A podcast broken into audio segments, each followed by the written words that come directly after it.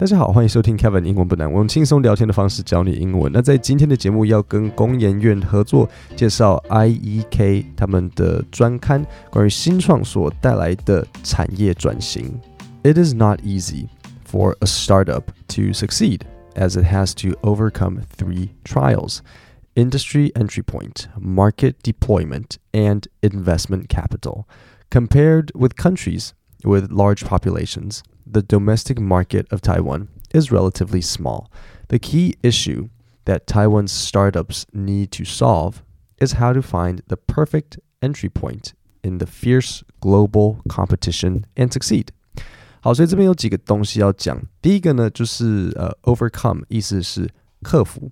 所以他前面在讲什么？他说， 呃，首先我们一定要知道的这个单字是 startup，就是像一个新创公司。那如果有很多个新创公司要怎么讲？复数会变 startups，OK，就直接后面加 s，所以一个 startup，然后很多个 startups。所以他，所以这边讲讲到说，it is not easy for startup to succeed，因为他们要呃解决三个问题。第一个是 industry entry point，再来是 market deployment，还有 investment capital。所以 entry 的意思就是像切入的意思，像进入。所以 entry point 就会是一个切入点，然后 market deployment 市场布局，然后第三 investment capital 资金。好，我刚刚呃，我回到我前面想要讲的这个 overcome，overcome 的意思就是克服。所以可以你可以怎么使用？如果你要跟人家在聊天的时候，然后你讲说，哦，你个人所克服的一个困难，举例来讲，如果你在嗯。public public speaking 就是在大家面前讲话，这个英文叫 public speaking。你就可以说 I worked very hard to overcome my shyness. Shyness 就是害羞 of speaking in public. 好，所以再次 I worked very hard to overcome 克服 my shyness of speaking in public。所以记得你要 overcome something 后面必须要是一个名词，所以在这里就是 我在大家面前讲话很害羞的这件事情，my shyness of speaking in public。好，那这里有一个单词要讲，就是 relatively，意思是相对的。所以台湾的呃国内的市场是相对比较小的，the domestic market of Taiwan is relatively small。所以这个就是台湾的新创会遇到的一个问题，就是因为台湾市场比较小，所以你要想办法去国外去外面做。According to the 2020 Taiwan Industry Startup Investment White Paper, over 70% of the businesses interviewed have no experience in interacting with startup teams, and startup teams lack the environment to test out their technology. OK，所以这边有几个很重要的常见句文法组合要讲。第一个，这个一定要学起来，就是，所以他这边说，根据台湾的这个 呃，Industry Startup Investment White Paper，就是说台湾的产业新创投资白皮书，有没有听到一个 White Paper？这就是白皮书。所以超过百分之七十的企业受访的企业，他们没有呃经验和新创公司有任何的互动。所以这边讲到说，have no experience in interacting with startup teams。所以当你要说某一个人没有任何经验的时候，我们很常会说这是一个常见句，我们会说 have。no experience，完全没有任何经验；have zero experience，一样没有任何经验；或是 have little experience。experience 是不可数的，所以你要用 little，要用 little experience。这个规则知道吗？没有的东西会呃不可数的，我们会用 little。所以如但是如果你有很多经验，你会怎么讲？会你可以说呃、uh,，I have a lot of experience. I have 通常会用 a lot。I have a lot of experience. I have a lot of experience in something。所以我再重复一次，我刚刚讲有哪三个？No experience, zero experience, little experience，一点点。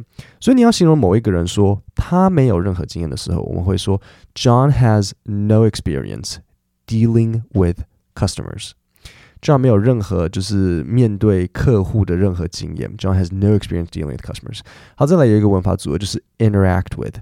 所以他说，大部分的受访企业都表示他们没有跟这个新创公司去 interact，没有跟他们有任何的互动，就是没有接触这样子。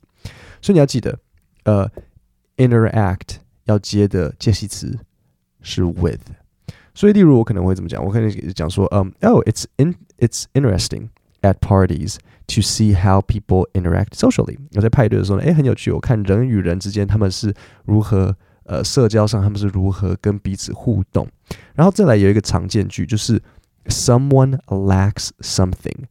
好，那 lack 的意思呢，就是缺乏。所以他这边讲到说，呃，很多新创团队他们遇到的一个问题是，他们缺少了测试他们的科技，测试他们的科技的这个环境。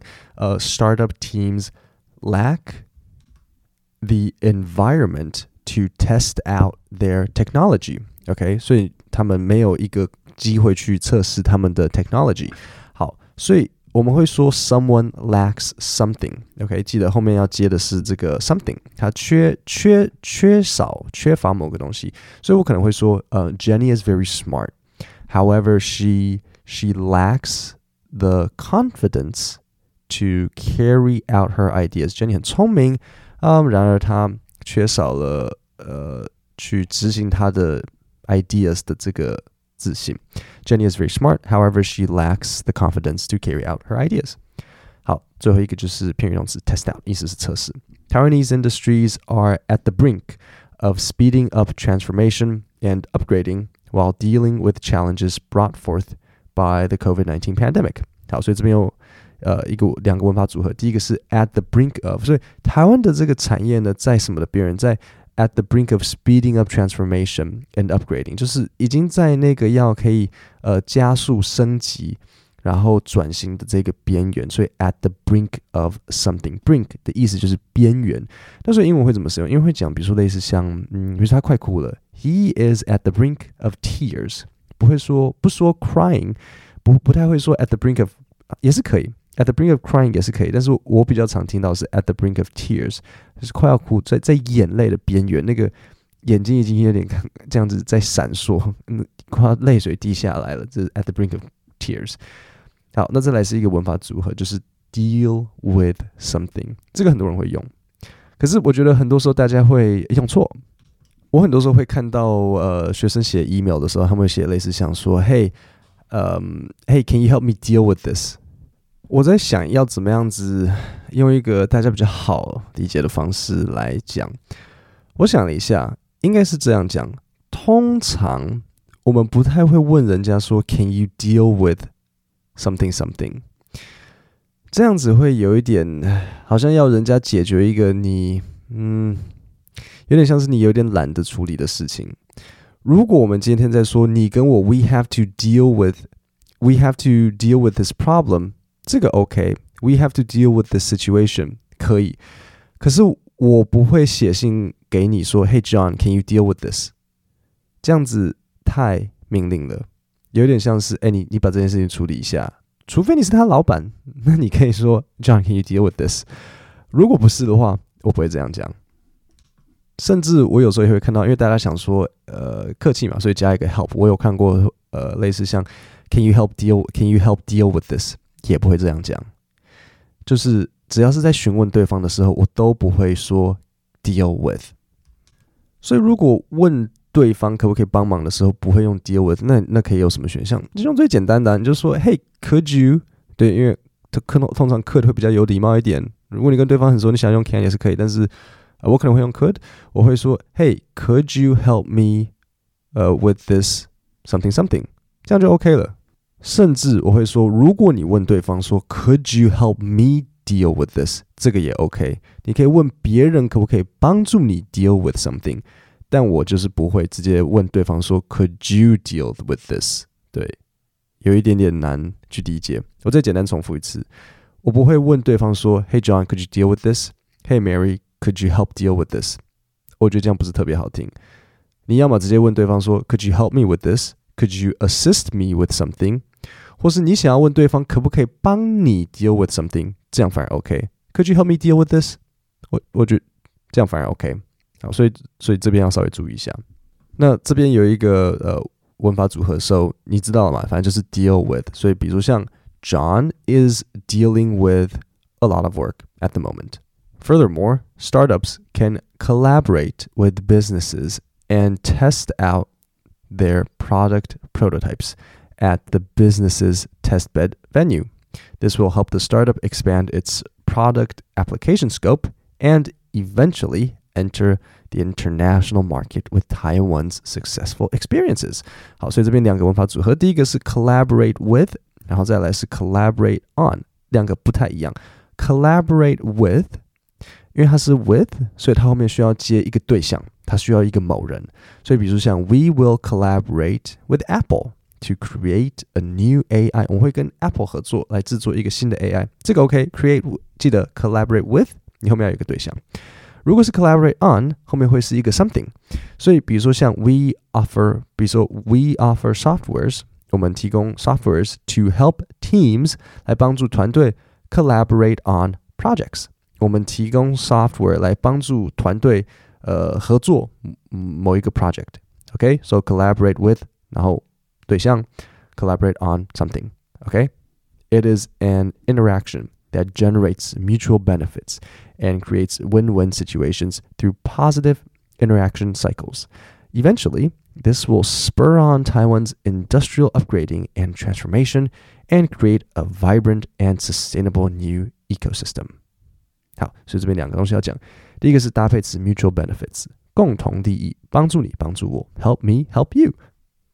再来是一个惯用语，create win-win situations，就是制造双赢。那讲到新创带动产业转型，这边工研院的 IEK 专刊上面有一个例子，就是一间叫做爱实境的公司，他们是主要以 AR/VR 技术为主，那所以他就透过 AR/VR 来来进入房地产，例如像是呃 VR 看屋、家具导购，然后呃除了进入这个的领域之外呢，他们还有出国，然后透过建个。呃，建构虚拟的展馆来帮助企业连接世界国际知名的会展，这边就是它的一个案例之一。好，那我再重复念一次今天的这则内容。It is not easy for a startup to succeed as it has to overcome three trials: industry entry point, market deployment, and investment capital. Compared with countries with large populations, the domestic market of Taiwan is relatively small. The key issue that Taiwan's startups need to solve is how to find the perfect entry point in the fierce global competition and succeed. According to the 2020 Taiwan Industry Startup Investment White Paper, over 70% of the businesses interviewed have no experience in interacting with startup teams, and startup teams lack the environment to test out their technology. Taiwanese industries are at the brink of speeding up transformation and upgrading while dealing with challenges brought forth by the COVID 19 pandemic. Furthermore, startups can collaborate with businesses and test out their product prototypes at the business's testbed venue. This will help the startup expand its product application scope and eventually enter the international market with Taiwan's successful experiences. It is an interaction that generates mutual benefits and creates win win situations through positive interaction cycles. Eventually, this will spur on Taiwan's industrial upgrading and transformation and create a vibrant and sustainable new ecosystem. 如果关心未来趋势，想拓展自己的视野，可以上工研院 IEK 产业情报网加入会员，链接我放在 Podcast 下面的说明。今天的节目就到这里，我们星期五放假，祝大家新年快乐，下个新年后见，谢谢大家。